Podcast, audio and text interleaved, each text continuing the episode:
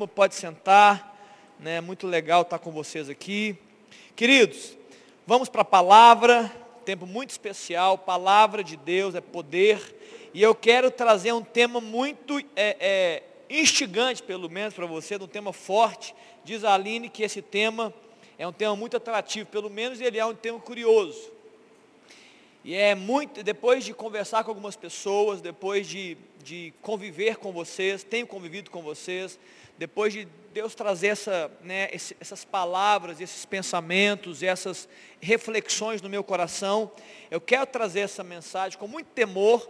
Eu eu vou, é um alerta, é um alerta para a igreja, um alerta para você jovem que está aí no meio desse mundo cheio de, de ofertas, cheio de promessas, cheio de ilusões. E é uma denúncia, eu vou denunciar aqui espiritualmente, né, eu vou denunciar algo que está no nosso meio, no meio do mundo, e que muitas vezes é um grande inimigo, é o grande inimigo das nossas vidas, né? Se opõe àquilo que Deus tem para nós, se opõe àquilo que é o propósito de Deus para nossas vidas. Está aí, é um inimigo real, ele, ele, não, ele não brinca, Alguém já disse certa vez que é, o diabo não brinca de ser diabo, Deus não brinca de ser Deus, e por que que muitas vezes nós brincamos de ser crente? Então nós não podemos brincar com as coisas do Senhor, não brincar nem com a nossa vida.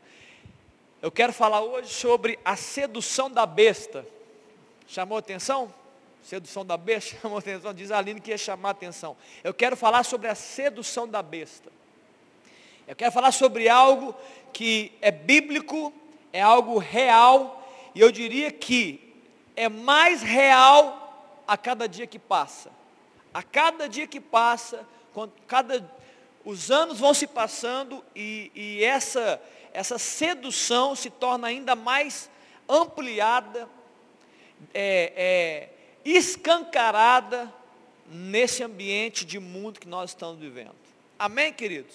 Podemos falar sobre isso essa noite. Eu quero trazer alerta para a igreja.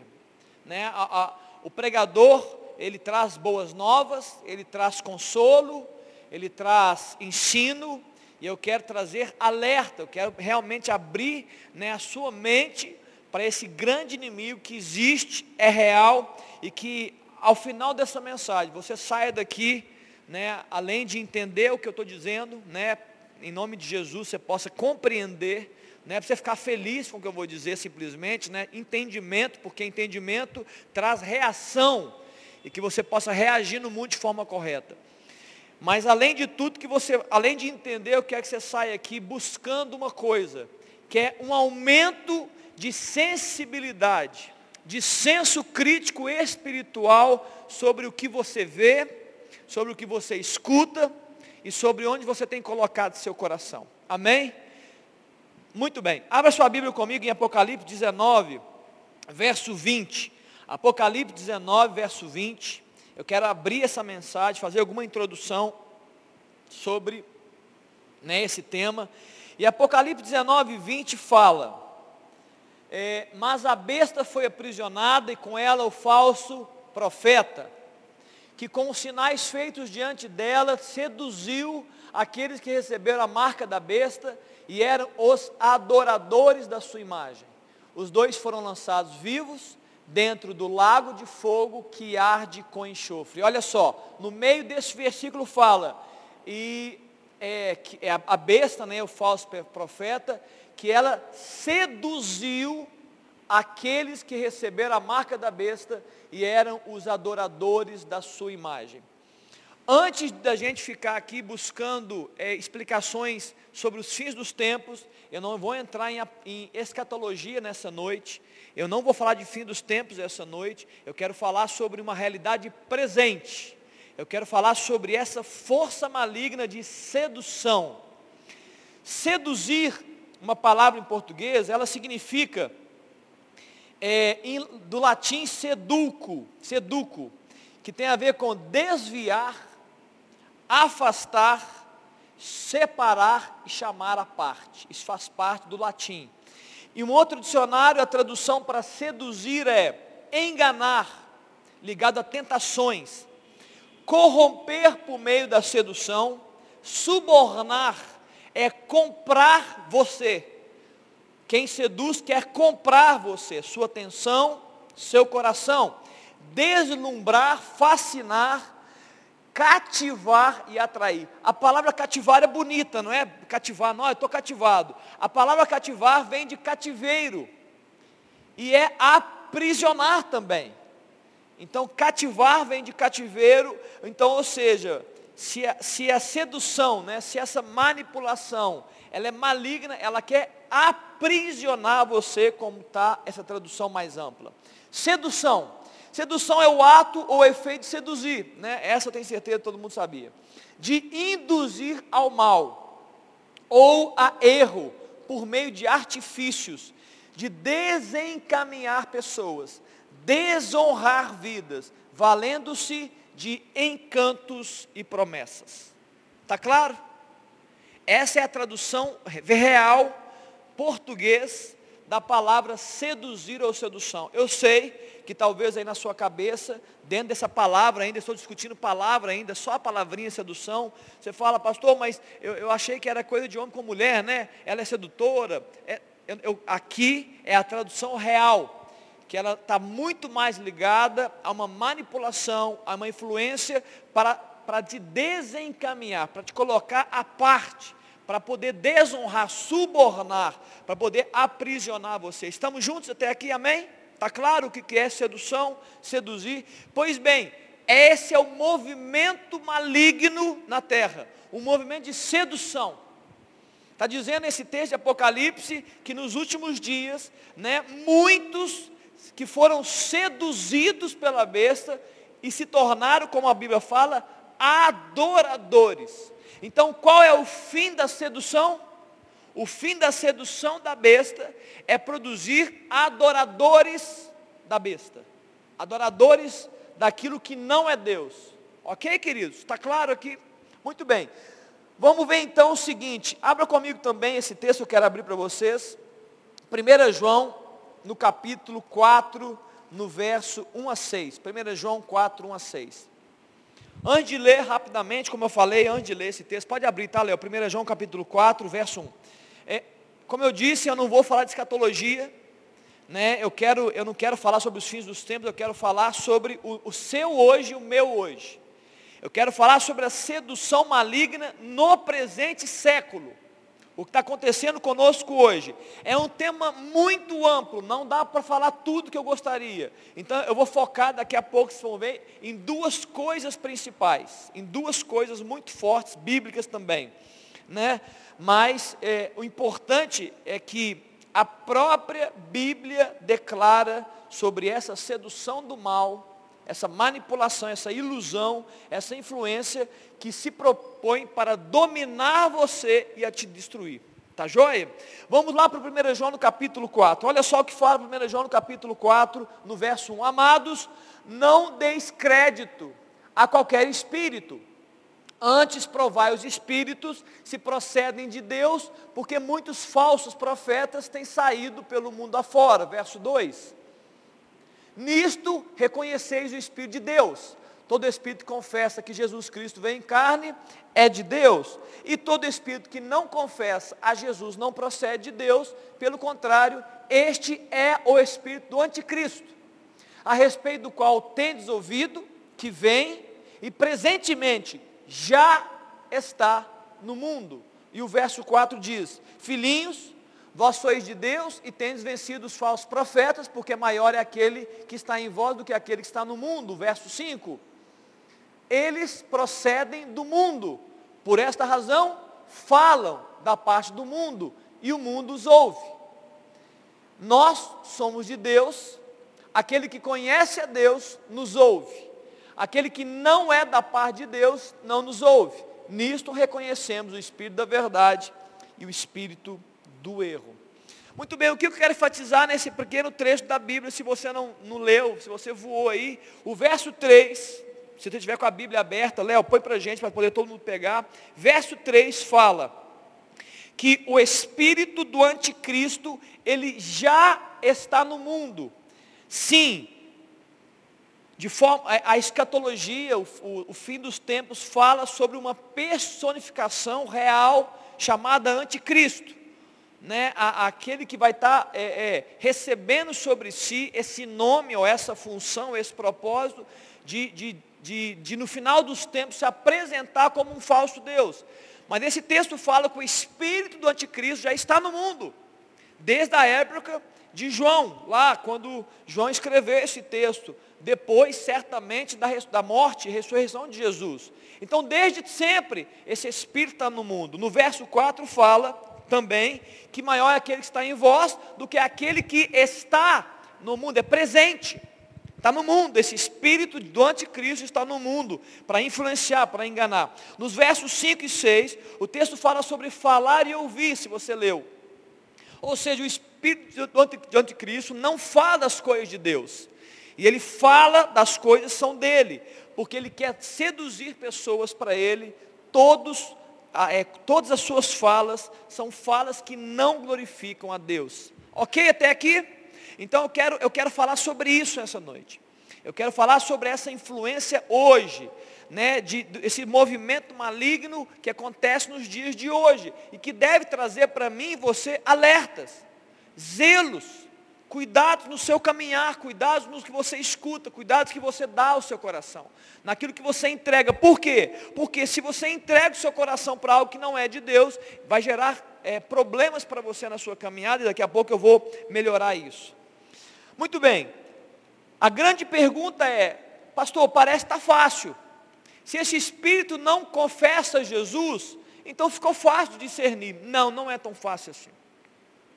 Porque na prática ele realmente nunca vai confessar Jesus como Senhor, ou Jesus como Deus. Na prática é isso mesmo, mas na, é, é, no final das contas é isso. Mas na prática, no dia a dia, existe muito engano, muita ilusão. Se você quer enganar alguém, você não vai se apresentar, né, como a gente sempre falou assim, o diabo não se apresenta com um chifre com o tridente na mão e com o rabo, que tem uma, uma, né, uma seta no final. Se ele se apresentar dessa forma, né, todos vão fugir dele. Não, eu não quero nem ouvir o que você tem para dizer. Mas não é assim que funciona. Não é tão explícita a abordagem maligna. Ele é enganador. Ele é alguém que quer trazer ilusões. Ele quer semear é, coisas que vão gerar confusão, dúvidas no nosso meio. Esse é o espírito do anticristo. O fim dele, o fim dessa, desse movimento maligno, é que as pessoas não aceitem a Jesus, não creem, não creiam no nome de Jesus, não amem a palavra de Deus. Esse é o fim. Mas no meio do processo há muito engano, há muita deturpação. Tem pessoas que falam de Deus e não tem nada de Deus. Tem pessoas que falam até que amam a Deus, mas na verdade os seus valores não não comprovam esse amor por Deus. E essas pessoas, né, muitas vezes movidas né, por esse espírito maligno, e não somente pessoas movidas, mas também essa influência do sistema, é para é cativar a gente, aprisionar a gente. Olha o que fala em 2 Coríntios capítulo 11, verso 14, não precisa abrir não. A Bíblia fala que o próprio Satanás, o próprio diabo, ele pode é, se transformar em anjo de luz. Qual que é a razão disso? É engano. O diabo quer enganar. Então ele vem, ele vem com uma abordagem boa, bonita, correta, prazerosa, é, é, legal, mas no fim das contas é um caminho de morte. É uma sedução, queridos. Eu preguei no domingo passado sobre isso, não sobre isso, mas sobre outras coisas, daqui a pouco eu falo. É uma sedução arquitetada. A maioria de vocês aqui tem menos de 20 anos. Eu quero que vocês imaginem que Satanás está atuando na terra há milhares de anos. E todo movimento maligno é para é, é, desqualificar as coisas de Deus, o nome de Jesus, a palavra de Deus. E por que, que ele quer fazer isso? Porque na verdade ele não atinge a Deus. O diabo não tem como atingir a Deus. Deus é inatingível. Ele é imutável. Ele é todo poderoso. O diabo quer atingir eu e você. Esse, esse é a grande, essa grande estratégia maligna. É acabar, acabar com você, destruir a sua vida colocar você na miséria, na miséria espiritual, na miséria emocional, é derrubar o homem, derrubar a mulher. Essa é a, é a raiva dele. Por que, que o diabo tem raiva de nós? Porque, nós? porque ele não teve perdão, porque ele tinha, ele tinha livre acesso a Deus, e ele foi lançado fora da presença do Senhor, como a Bíblia fala, e você e eu hoje podemos fazer isso. Então ele, é o, né, ele era, nós somos o alvo da raiva de Satanás. E ele, como esse inimigo, há milhares de anos, arquitetou, arquiteta um grande plano que demora 20, 30, 50 anos, 100 anos, milhares de anos para derrubar o ser humano. Vocês, já, vocês lembram da Torre Gêmeas? Né? Aquele avião que pegou lá o World Trade Center e depois pegou a segunda torre do World Trade Center. Eu já estive lá em Nova York. Eu já estive em frente às torres, antes dela cair, claro, né gente? E imensas as torres lá do World Trade Center e foram derrubadas. E depois um avião também caiu no Pentágono. E as pessoas disseram que aqueles falsos pilotos estavam no meio da sociedade há anos. Estavam estudando sobre aeronáutica, estavam entrando nas posições, estavam sendo adotados pela sociedade. Em algum momento houve um, houve um, um, um despertar Lá alguém de algum lugar do mundo falou assim, ó, chegou a hora. Vai ser dia 11 de setembro 2001? Foi, né? Vai ser dia 11 de setembro de 2001. Você tal, tal, tal e aconteceu. Ou seja, uma estratagema, uma, é tudo muito bem arquitetado durante anos. Imagine, queridos, o que, que o diabo tem arquitetado né, para destruir o ser humano, para poder acabar conosco, para poder fazer mal a nós. Muito bem, eu queria abrir mais esse último texto, Isaías 65, que eu quero falar nessa noite sobre essas duas coisas, essas duas palavras que estão é, profetizadas, né, declaradas pelo profeta Isaías sobre a, a perda né, daquela época, mas de algo que vai assustar você e que já existia sempre e vai continuar existindo, que está em Isaías 65, no verso 11. Isaías 65, verso 11, eu vou ler o verso 11 e o verso 12. Olha o que, que Isaías fala naquela época sobre duas entregas que aquele povo estava tendo enquanto se apartava de Deus, enquanto se afastava de Deus. Pois não, é comigo não.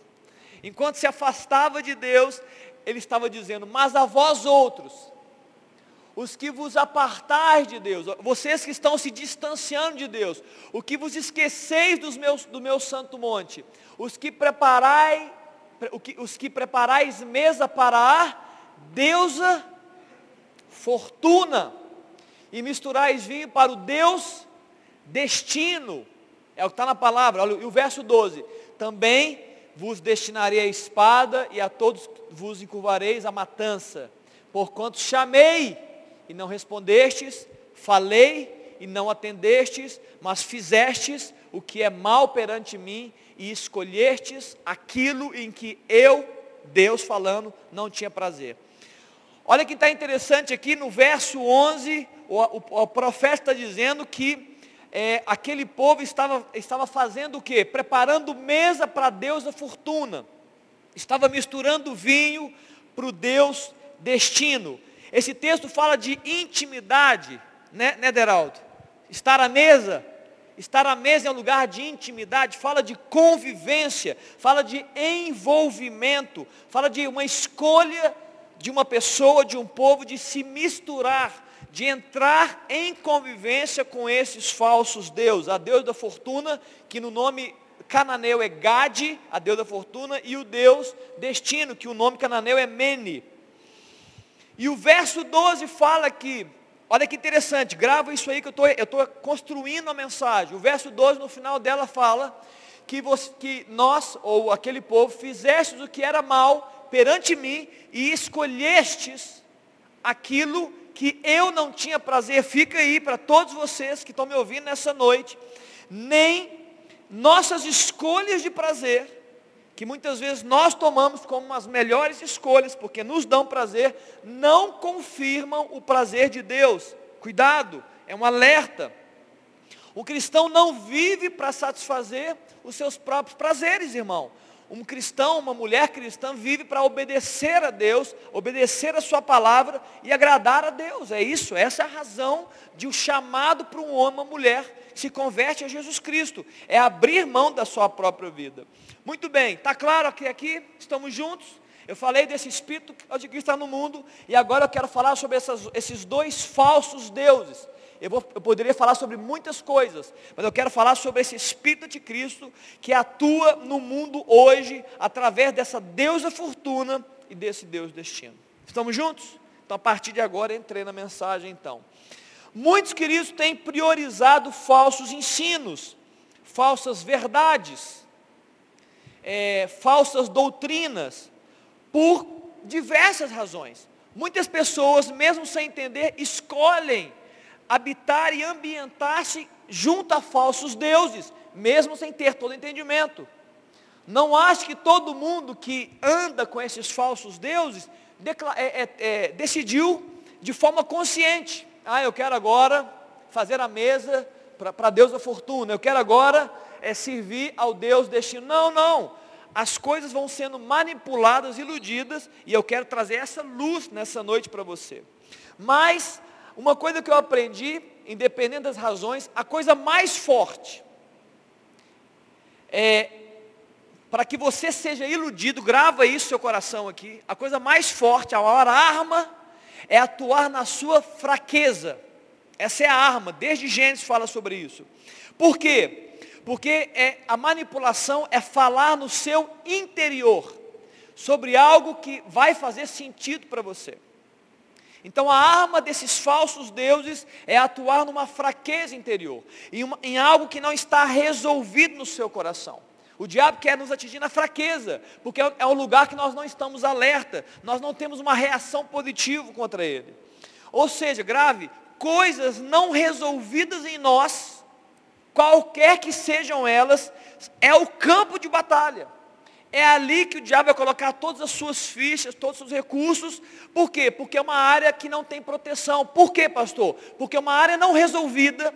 É uma área onde a verdade de Deus não foi estabelecida e você não está liberto ainda. E por isso ele vem para poder criar né, e jogar todas as suas sujeiras. Né? A palavra de Deus fala que é, o diabo, um dos nomes é Beuzebu, é o senhor das moscas. Você já viu onde as moscas ficam? As moscas, elas amam carne podre, elas amam podridão. Então, esse texto, ele traz a analogia que o diabo, das, um dos propósitos dele, é atuar onde há podridão, onde há uma coisa morte, onde há morte, onde há cheiro ruim. Então, se nós não, não resolvermos as nossas coisas, se existem áreas na nossa vida podres, áreas é, não resolvidas, áreas que ainda não tiveram vida de Deus fluindo, a gente tem uma tendência de achar que é tudo 880, né? Ou Deus, Ele mudou tudo não mudou nada. Não, queridos, nós, nós estamos em formação. Existem áreas da nossa vida que estão resolvidas, tem outras áreas que não estão. Tem coisas que eu sou mais forte, tem coisas que eu não sou tão forte. Não fica tão simplório assim, 880, não. Tem gente que é forte numa área e fraco na outra. E nessa área de fraqueza, muitas vezes é uma área que o diabo vai atuar ainda com mais força. Aqui alguns exemplos. Muitas, tem muitas meninas, até homens também, agora isso generalizou, que tem é, um desejo forte de, de a, apresentar a, a, sua nudez, ou a semi-nudez. Aí você fala, mas de onde vem essa necessidade de exposição? Talvez você até pergunte, ou até seja essa pessoa. Muitas vezes está ligado a uma falta de aceitação própria eu não me acho tão bonita, eu não estou resolvido nessa área, então eu preciso expor essa área para que eu receba o quê? Curtidas, para que as pessoas me elogiem e eu me resolva. Uma pessoa resolvida nessa área não precisa se expor. Ela não precisa se expor, porque ela está resolvida. Ela se ama, ela gosta do que vê, e ela está feliz com o seu corpo. Então tudo bem, na hora certa, para o meu marido, para minha esposa, eu vou revelar toda essa minha beleza. Mas não, Enquanto eu não me resolvo, eu vou me apresentando. Tem muitas pessoas que reagem nas situações na escola e elas, têm elas precisam aparecer. Já percebeu isso? Tem, precisa aparecer? Não, é, é, sempre tem que dar a palavra, sempre tem que estar na frente, sempre tem a melhor ideia. Por quê? Na verdade, por trás disso pode ter uma fraqueza. É, é, esse exagero em querer aparecer, não que não possa aparecer, eu estou aparecendo aqui para vocês, mas esse exagero em querer estar no centro, esse exagero em querer ser o primeiro, é porque na verdade pode ter aí uma questão de autoestima. Por mais que pareça que está resolvido, pode não estar tá resolvido. E ele reage a isso. Está claro o que eu estou dizendo aqui? São áreas de fraqueza que geram reações exageradas, fora do contexto, desnecessárias muitas vezes. E muitas delas movidas pelo pecado, é claro que sim. Eu falei no domingo passado, quem esteve aqui de manhã viu, ouviu. Eu falei que sobre verdades. Grava isso, queridos. Verdade é uma palavra muito importante. E verdade é algo que você declara com verdade. Deus tem as suas verdades. A palavra de Deus está cheia de verdades. Só que o mundo está gritando é, diversas verdades para confundir, para gerar confusão na nossa mente. Mas grave essa frase, esse ensino que vou trazer hoje. Verdades produzem crenças e convicções. As suas verdades, as suas, produzem em vocês crenças e convicções. Crenças e convicções são expressas em comportamentos. Comportamentos, falas e ações são sementes, são semeaduras. E semeaduras geram frutos. Está claro o caminho inteiro que eu falei aqui? Então, dependendo das suas verdades, você tem certas crenças e convicções. Com essas crenças e convicções que você tem, você vai se comportar no mundo. E o seu comportamento vai gerar frutos, resultados, consequências. Verdades equivocadas vão gerar frutos errados, malignos, destrutivos. Agora, verdades de Deus, abençoadas, vão gerar convicções corretas, que vão produzir comportamentos abençoados, e você vai voar, querido. Está claro a importância de você estar tá alerta ao que entra para dentro de você? Cuidado com as verdades que estão sendo ditas. Por isso você deve buscar as verdades de Deus. Alguns acham, voltando agora para o versículo de Isaías 55, alguns acham que podem flertar, fazer um namorico com a deusa fortuna e com o Deus destino. E saírem ilesos. É, eu vou dar um, é só um selinho que eu vou dar nesse falso Deus, nessa, nessa influência maligna, e vai dar tudo bem. Não, é impossível. É impossível você conviver com essa influência maligna e sentar-se à mesa e não ser influenciado e não ser, daqui a pouco eu vou dizer, dominado por ela. É, a deusa, a deusa fortuna está ligado mais a ter, a posses. E o Deus destino está mais ligado a ser, a uma construção de quem você é. Então, é, essas duas palavras, esses dois deuses determinam ter e o ser. Está claro até aqui? Se você os prioriza, naturalmente você está sendo dominado por eles. Vou repetir isso aqui com outras palavras. Grava isso aqui no seu coração, eu quero diminuir o tom para você poder gravar e prioridades te dominam. Aquilo que você prioriza domina você. O que você prioriza fica na frente na sua agenda, nas suas escolhas, na, nos seus desejos, e isso domina você. Grava isso. Prioridades dominam. O que você tem priorizado? Escreva isso. É isso que tem dominado a sua vida. O que você prioriza te domina. O que queima, né? Nós cantamos essa noite. O que queima o seu coração é isso que domina a sua agenda. É isso que domina o seu tempo. É isso que, é isso que domina os seus pensamentos. Pastor, e daí? E daí que, se as suas prioridades são santas, nasceram no céu, são celestiais, você vai ser dominado por coisas celestiais. Agora, se as suas prioridades não são, elas estão deturpadas, tem erros, né? tem, tem corrupção nela, você pode estar sendo dominado por pensamentos, por sentimentos e por decisões que não vêm do céu. Amém? Aqui não. Está claro? Sim ou não? Todo mundo está me entendendo? Vamos falar um pouquinho sobre essa deusa fortuna então. Essa deusa fortuna, ela está ligada a uma priorização.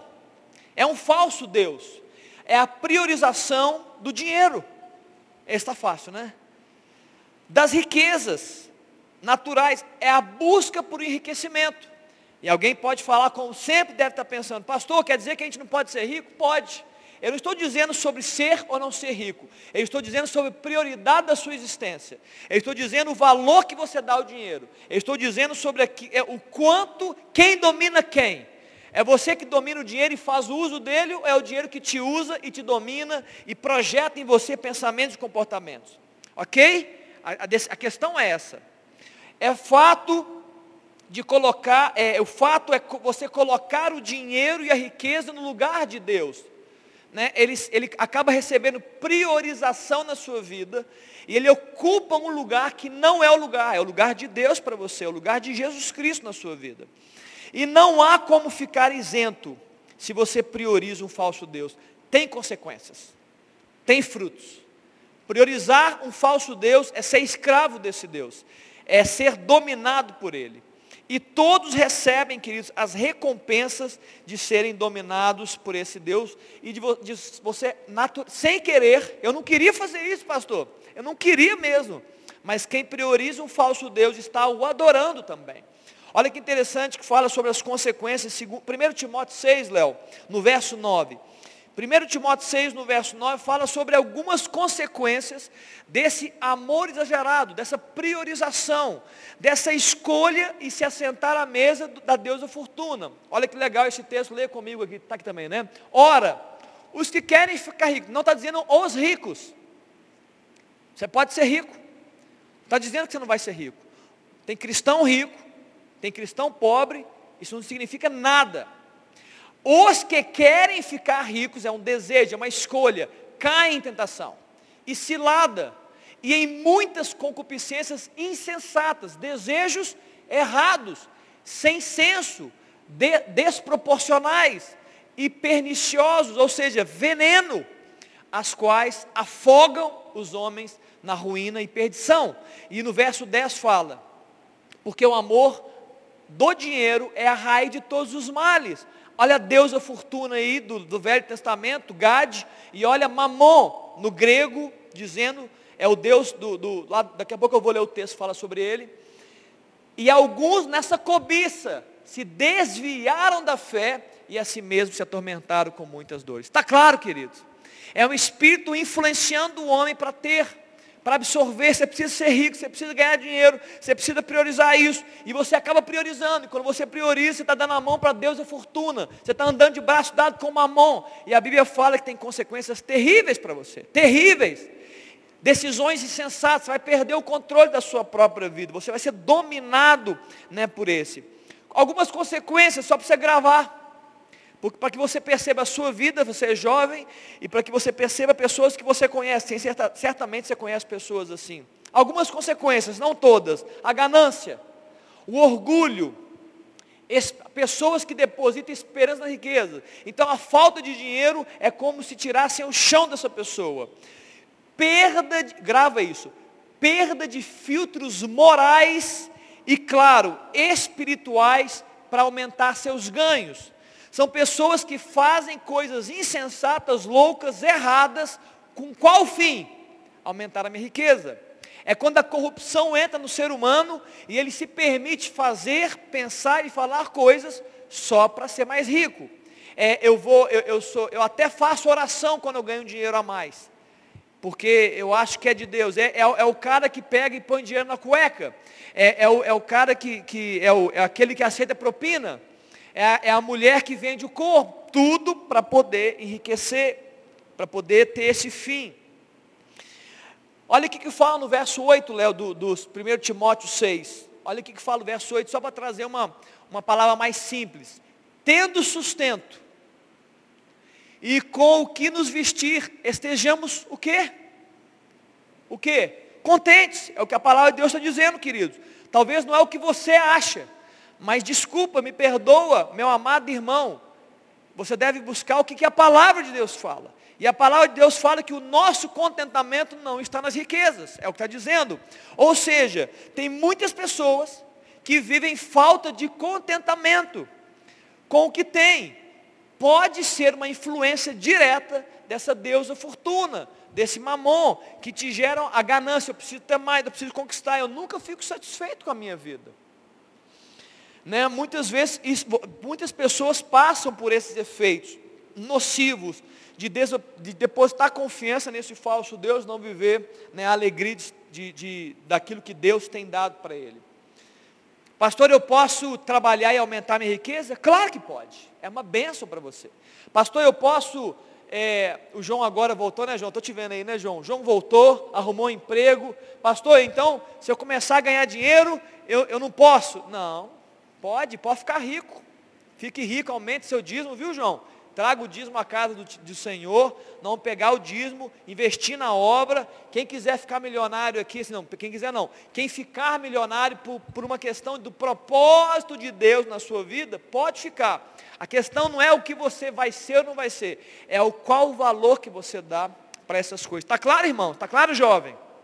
Estuda, viu? Estuda, trabalha vai para o vai mercado de trabalho, seja o melhor profissional da sua empresa, faça tudo para a glória de Deus. Se isso projetar você para ser um homem com muitas, muitas posses, uma mulher cheia da grana, louvado seja Deus. Nós não estamos contra as pessoas que são ricas, nós estamos dizendo sobre prioridades, sobre quem domina quem. E dentro desse contexto, Mateus 6, Jesus fala também uma palavra, em Mateus 6, no verso 24, ele fala sobre dois senhores. E ele fala, não há como servir a dois senhores. Ou você serve a Deus, ou você serve às riquezas. Nesse contexto, não é, o te, não é a deusa cananeia, é, deusa fortuna, é Mamon. Mamon é comparado como um, um Deus. É alguém que domina. Deus não em termos de poder, claro que não, mas em termos de dominação. Está dizendo que esse Deus mamon, ele domina as pessoas. Ele domina as atitudes, os pensamentos. E gera é, comportamentos para você ser ganancioso e estar sempre rico. Está claro, queridos, aqui? Amém? Deflagrei contra esse falso Deus. Que Deus nos livre de, de nos assentarmos à mesa dessa deusa fortuna. Amém, queridos? Se você for, se, se, Deus quiser que você seja rico, eu te abençoo para ser rico, para, ganhar muito dinheiro, mas desde que seja a vontade de Deus para você, desde que seja um caminho de vida e não uma escolha pessoal de ganância, de orgulho e de querer se assentar e ser dominado por essa deusa fortuna. Amém, queridos? Todos claros aqui? Vamos falar um pouco sobre esse Deus destino. O Deus destino é a busca pelo controle, por determinar o seu futuro. Esse é, o, esse é o efeito desse Deus destino. Por exigir que seja feito tudo como você quer. Você conhece a história do Pai Nosso? Pai Nosso está nos céus, santificado seja o vosso nome. Venha a nós o vosso reino e seja feita a sua vontade. Tem muitas pessoas que esquecem essa oração e falam, Deus, seja feita a minha vontade. Muitas vezes na nossa relação com Deus, eu tenho falado isso aqui, eu gosto de repetir, que eu quero martelar essa palavra. Deus não é fantoche, Deus não é amiguinho da gente, ele, ele é um amigo fiel, mas Ele é Senhor de todas as coisas, Ele é Senhor da nossa vida, é Ele que controla. Não limite a Deus, não coloque a Deus numa caixa, não fique determinando o que Deus tem ou não tem que fazer. Ele sabe o que tem que fazer, Ele é Deus e Ele não precisa ficar gritando e comandando Ele, porque você não vai fazer isso. Ele não é manipulável. Pessoas você pode até manipular, Deus você jamais manipulará. Muito bem, as pessoas até podem achar que estão se rendendo a esse falso Deus, mesmo sem entendimento, buscando que o, o, é, esse falso Deus, essa influência maligna que é espiritual, faça a sua própria vontade. Muitas vezes as pessoas se dobram, orando a esses falsos deuses, convivendo com essa, e não é uma idolatria direta, tá querido? Deixa eu deixar bem claro, muito, não é ninguém que se ajoelha e fala assim, ó, aqui está a deusa fortuna, então eu estou me ajoelhando de forma consciente. Não, é, uma, é o espírito do anticristo, é uma influência. Muitas vezes a pessoa não chega assim e fala assim, ó, ah, aqui está o Deus destino, eu vou me ajoelhar e dizer, Deus destino me abençoa. Não, é o espírito do anticristo, é, uma, é um espírito manipulador, que te coloca uma influência de querer controlar a sua própria vida. Muitas vezes pessoas acham que vão buscar esse falso Deus, vão andar com eles para que ele faça a sua vontade. Mas ele vai virar o jogo. Porque todas as pessoas que se rendem a falsos deuses são dominados por esses falsos deuses. Né? É, esse Deus destino, essa busca, é quando o ser humano quer se tornar um pequeno Deus. Que controla tudo e todos, controla as situações, as pessoas, né, eu, quero, eu, eu quero que tudo aconteça do meu jeito. Essa pessoa, ela se torna é, amarga, porque ela quer controlar pessoas e ela também quer controlar coisas. Ela, ela quer que tudo aconteça do seu jeito. Ela controla seus pais, ela controla as autoridades, ela não respeita ninguém, ela só respeita a si próprio. Por quê? Porque ela está sob a influência desse Deus destino, que é um Deus que gera nele esse desejo desenfreado de ter controle sobre todas as coisas e principalmente sobre a sua vida e seu futuro. Qual que é o projeto dessa pessoa no, no, pior dos lugares? É assim, o meu futuro é esse, vai acontecer desse jeito, conforme eu quero. Está claro, queridos? Essa influência, olha a influência. E isso não é de Deus para nós, deixar bem claro, não é, não é o nosso chamado. Nós somos nós não temos controle sobre o nosso futuro. A palavra de Deus fala que é, é, assim como o vento sopra, né, o, vento, o vento sopra onde quer, é, ouves a sua voz, mas você não sabe nem de onde ele vem e nem para onde ele vai. Amém? O vento? Alguém sabe de onde ele vem? Alguém sabe para onde ele vai? A Bíblia fala que assim é todo que é nascido do Espírito. Nós não temos controle, querido, sobre a nossa própria vida. Sai do controle, irmão. Enquanto você estiver no controle, você pode não estar recebendo de Deus o caminho, a, instrução, porque você está controlando tudo. Você precisa sair do controle né, dessa sua história. Você tem que entregar a sua história. Não há pecado em orar pelo futuro. Calma aí, hein? Pastor, eu não posso orar pelo futuro. Claro que pode orar pelo futuro. Eu oro pelo meu futuro, eu entrego o meu futuro, eu digo, Deus, isso eu clamo a Deus, eu tenho sonhos pessoais, eu entrego. A questão aqui é quem domina quem. Se o, so, se o seu sonho te domina, você vai querer dominar tudo e todos, inclusive a Deus, para fazer a sua vontade. Agora eu tenho sonhos, eles não me dominam. Eu pego o meu sonho, eu coloco diante do Senhor e eu entrego para Ele, Deus, aqui está minhas vontades. Se o Senhor quiser fazer, o Senhor faz, se o Senhor quiser, o Senhor não faz, mas eu estou, eu estou orando e fazendo petições a Deus. Eu estou declarando o quê? As minhas vontades, não há pecado nisso, não há pecado em você de, dizer para Deus o que você é, deseja, o que você quer como um pai, como um amigo, pode fazer essas orações, mas elas não podem dominar você. E se a resposta de Deus, no tempo qualquer, for não, não é o tempo, não é agora, ok, Está tudo bem, Senhor, porque isso não me domina. Não é a minha vontade que me domina, é a obediência ao Senhor que me domina. É o Senhor que é a minha prioridade. Algumas pessoas falam assim, olha, o que, de onde vêm as suas guerras? Você, você sabe esse texto, Tiago capítulo 4? De onde vêm as suas guerras, irmão? De onde vem? Sabe onde vêm as suas guerras? É, aqui está, a mãe está ali, né? É, como é que é aquela música? Assim que eu luto as minhas guerras, lembrei daquele acampamento, né? De onde vêm as suas guerras? Olha que está na palavra de Deus, Tiago capítulo 4, verso 1. De onde procedem guerras e contendas que há entre vós? De onde, senão dos prazeres que militam na sua carne?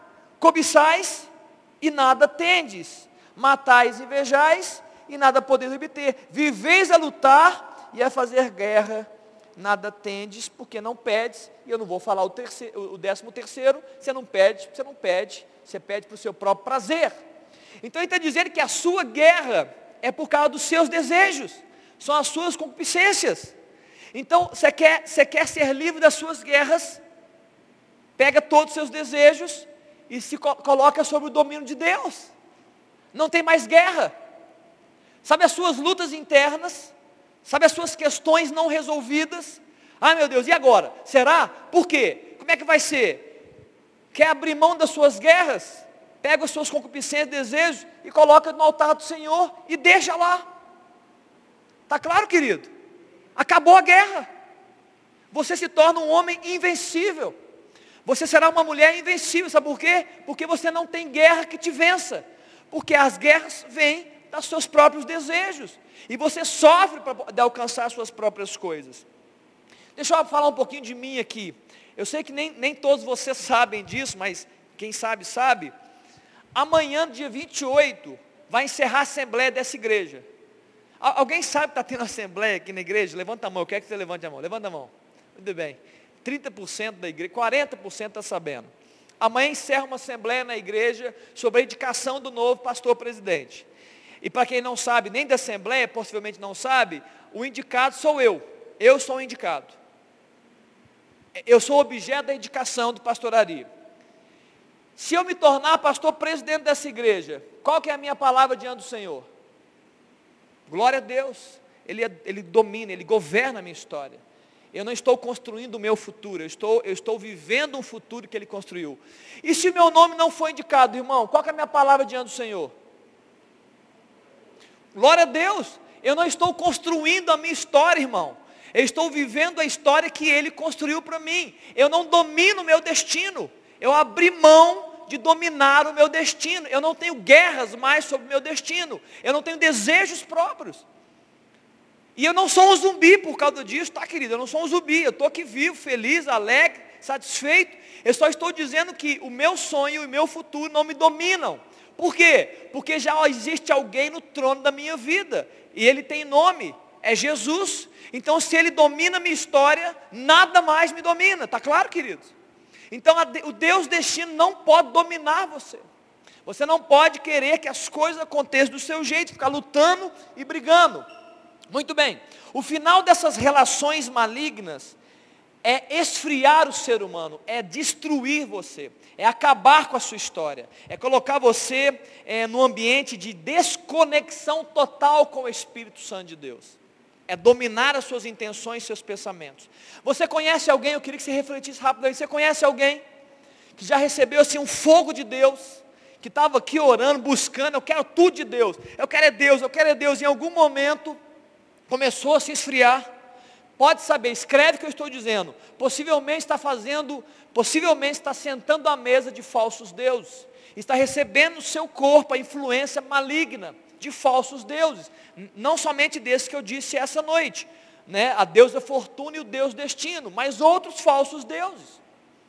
E isso esfria, gente. Há uma mensagem na Bíblia de um homem que ilustra muito bem esse espírito sedutor que tem várias facetas, né? Eu disse duas facetas aqui hoje, mas são várias facetas. Que aconteceu com a vida de Sansão. Levanta a mão para mim, quem conhece a história de Sansão lá no livro de Juízes? Levanta a mão bem alto, deixa eu ver. Uma boa parte de vocês, graças a Deus. Sansão era um homem muito forte, ele foi consagrado desde antes do nascimento. Deus declarou para os pais dele, olha, quem vem agora, o pai dele acho que era Mana, Manaã, Manás, alguém sabe o nome do pai dele? Manoá. E ele falou assim, olha, vai nascer um filho, e esse filho é meu, é consagrado ao Senhor. Ele vai viver, ele vai viver os meus ele vai ser um libertador da, do meu povo, do povo filisteu que estava ali assolando né, o povo de Deus. E é assim, ele tinha algumas coisas para fazer, e uma delas não era cortar o seu cabelo, porque um homem consagrado, nazirado, né, ele não cortava o seu cabelo, ok? No meio da sua história chega um espírito sedutor, que na vida dele era literal, era Dalila, uma mulher estranha, uma mulher de outro povo, uma mulher filisteia, que não tinha os seus valores, que não tinha as suas crenças, que não tinha as suas verdades. Então certamente não tinha os comportamentos dignos de Deus. E ele se entranhou com ela. Ele, ele foi envolvido por essa mulher. E de tanto ela influenciar ele, é, ele abriu seu coração, abriu seu segredo, vamos dizer assim, diante dela, cortar o cabelo, e o fim da vida de Sansão foi trágico, porque ele perdeu a sua força. Ele perdeu, ele abriu mão dos seus votos, ele abriu mão da sua consagração diante do Senhor, e não somente isso, cegaram ele, ele perdeu a visão, queridos. É isso que o espírito sedutor faz. Ele tira a visão do crente e ele humilha. Sansão era temido pelos filisteus. Onde Sansão estava, os filisteus fugiam. Assim é um homem de Deus cheio de espírito. Assim é uma mulher de Deus cheia de autoridade. Os demônios fogem. Os demônios não brigam, não lutam, sabem que já estão derrotados. Mas a Bíblia fala que nessa sedução ele foi humilhado e as pessoas chamavam Sansão depois que ele perdeu a visão. Vem cá, chama Sansão para ele poder fazer graça para a gente. Sansão virou um bobo da corte. Ele era um homem temido, cheio de poder e autoridade, e pela sedução de Dalila, ele virou o bobo da cor dos filisteus. É exatamente isso que Satanás quer fazer com o homem de Deus, uma mulher de Deus. Quer humilhar o homem, quer te destruir, tirar a visão, tirar a força espiritual. No caso de Sansão foi algo literal. Eu estou falando de coisas espirituais aqui. É isso que o diabo quer fazer né, num homem de Deus, numa mulher de Deus. Destruir né, agora, zoar com a sua vida. Né? E ele faz isso. E eu queria terminar essa mensagem, porque fica a pergunta, pastor, muito bem, está claro, o senhor denunciou, falou da Deus da fortuna, falou do Deus destino, falou sobre o amor do dinheiro, falou sobre a vontade de controlar o futuro, de querer que as coisas aconteçam do meu jeito. E agora? Como não ser envolvido por esses falsos deuses? Como não ser influenciado por ele? Como não ser seduzido por esse espírito sensual, né, como Sansão foi por Dalila? Eu quero falar rapidamente cinco coisas aqui a primeira coisa que eu quero falar é, você precisa orar por discernimento espiritual. Discernimento é a capacidade de saber o que é certo e errado. Muitas vezes nós estamos andando desapercebidos, é, é, é, brincando com a vida, é, andando assim meio que, é, deixa a vida me levar, você vai pisando caminho por caminho, e você não está tendo capacidade de discernir o que é certo e errado. Você precisa orar a Deus, Deus, me dá discernimento espiritual. Eu quero, eu quero ver de uma forma diferente. Eu quero ser sensível ao ambiente que eu estou. Eu quero ser sensível ao Senhor quando eu estiver vendo um filme. Eu quero ser sensível ao Senhor quando eu estiver ouvindo uma música. Rapidamente, gente, as pessoas que me conhecem sabem, eu sou extremamente sério com essas coisas. Eu não vou dizer aqui o que você pode ou não pode ouvir, eu preciso que você aprenda isso. Mas eu na minha casa, não é, na, não é qualquer coisa que entra na minha casa. Eu não fico ouvindo música do mundo. Eu não fico ouvindo letras que não me edificam. Por quê, pastor? Porque eu escolhi. É uma escolha minha. Eu quero, eu quero músicas que me edificam. Eu quero canções que me abençoam. Eu não quero ficar dançando para qualquer canção ou para qualquer cantor. A Bíblia fala que esse espírito anticristo está no mundo. Eu te pergunto, jovem, só para que você reflita nessa noite sobre esse espírito de discernimento. E se a canção que você gosta, ou se a letra que você canta, ou se, ou se o, o, o artista que você gosta, e se tudo aquilo que ele faz nasceu no inferno? Eu te pergunto, você vai celebrar uma obra do inferno na sua casa? Você vai deflagrar ela na sua casa? Só pergunto isso para você. Reflete na sua casa. Deixa o Espírito falar com você. Eu decidi ser zeloso com essas coisas. Muito zeloso. Nós temos agora um ícone né, que se tornou aí uma grande influencer do, do, do, do mundo né, e do Brasil.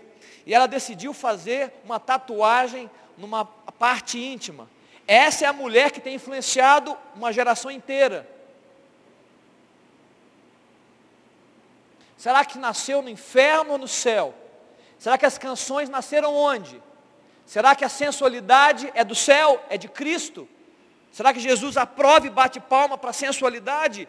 Responda você, irmão. Vai orar. Deus me dá discernimento. Porque se você aplaude as obras do inferno, você é dominado por elas. Agora, se você aplaude os céus, os céus te dominam. E você vive a experiência. Olhe por discernimento. Ore a Deus para sermos livres de todo mal. Jesus orou, ele fez essa oração em João capítulo 17. Ele falou, Deus, não peço que os tire do mundo, mas os livre do, do mal. Então Deus, ore isso, Deus, me livre do mal. Eu, eu posso não ter todo o discernimento, eu posso não saber todas as coisas, porque a gente não sabe todas as coisas, nós não temos todas as respostas, mas Deus me livre do mal. Jesus, essa manhã eu vou andar por caminhos, me livre do mal. Ore ao Senhor, querido. Clama por Deus para poder entrar em caminhos de vida. Terceira coisa, eu falei que prioridades dominam. Não disse isso? Então priorize a pessoa de Jesus Cristo e deixe ele dominar você. Priorize Jesus Cristo. Sim. Não priorize coisas, não priorize sonhos, nem futuros. Priorize a pessoa de Deus chamada Jesus Cristo. Ore por ele, converse com ele, dê tempo a ele. Abre seu coração para Ele. Declare, adore a Jesus. É isso que você deve fazer. Quarto, priorize a palavra de Deus. Porque é uma verdade declarada, escrita. Está aqui, querido. Está pronto para você. Você não precisa nem de, de, correr muito atrás de outras coisas. Está aqui a escrita, inspirada por Deus. Né? Homens escreveram a palavra de Deus, valores eternos sobre casamento, trabalho, relacionamentos pessoais, santidade, pureza. Está aqui. o que você deve priorizar, o que você não deve priorizar, você precisa ler, porque essas verdades vão produzir convicções celestiais. E essas convicções celestiais vão gerar comportamentos abençoados. E você vai voar com o Espírito Santo. Quinta coisa, abra mão da sua vida.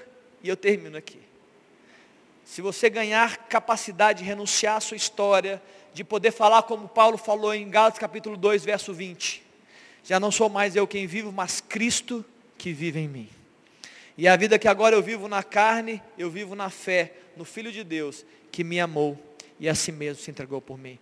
Os homens de Deus que fizeram grandes coisas na terra, eles tinham uma renúncia declarada. João Batista chegaram para ele e falaram: João Batista, você é o cara dos nossos dias. É você que está batizando o Rio Jordão. Mas nós ouvimos dizer que tem alguém que está batizando também. O nome dele é Jesus Cristo. E João Batista responde: Importa que ele cresça e eu diminua. Eu sou só um amigo do noivo. Eu sou só uma voz. Ele que importa. Renuncie a sua vida, querido, certamente o Espírito Santo vai dominar você. E se o Espírito dominar, querido, ninguém mais te domina. Quando Deus domina um homem, ninguém mais domina. Quando Deus domina, o Espírito domina uma mulher, ela é invencível. É, as guerras estão, as guerras travadas perdem força. Amém, queridos? Primeira coisa, ore por discernimento espiritual. Clame a Deus. Deus, eu quero ver com olhos espirituais. Eu quero, eu quero perceber coisas que eu não estou percebendo no meu dia a dia. Deus vai te dar, irmão. Deus vai ouvir a sua oração. Se você orar com fé, você vai começar a ver o filme de uma forma diferente. Você vai escutar uma música, vai, vai crescer em você um senso crítico espiritual. E você vai perceber as coisas de Deus. Ore para que Deus te livre do mal. Deus me livre do mal. Eu não quero andar em caminhos de morte, eu não quero ser é, manipulado por esse espírito do anticristo, que me, me afasta do Senhor. Terceira coisa, prioriza a pessoa de Jesus Cristo, Ele, o Espírito de Deus, prioriza a palavra de Deus. E quinto, renuncie à sua vida, saia do controle. Põe Jesus no trono da sua vida. Amém? Vamos orar. Fica de pé. Eu quero orar com você antes de a gente encerrar esse momento.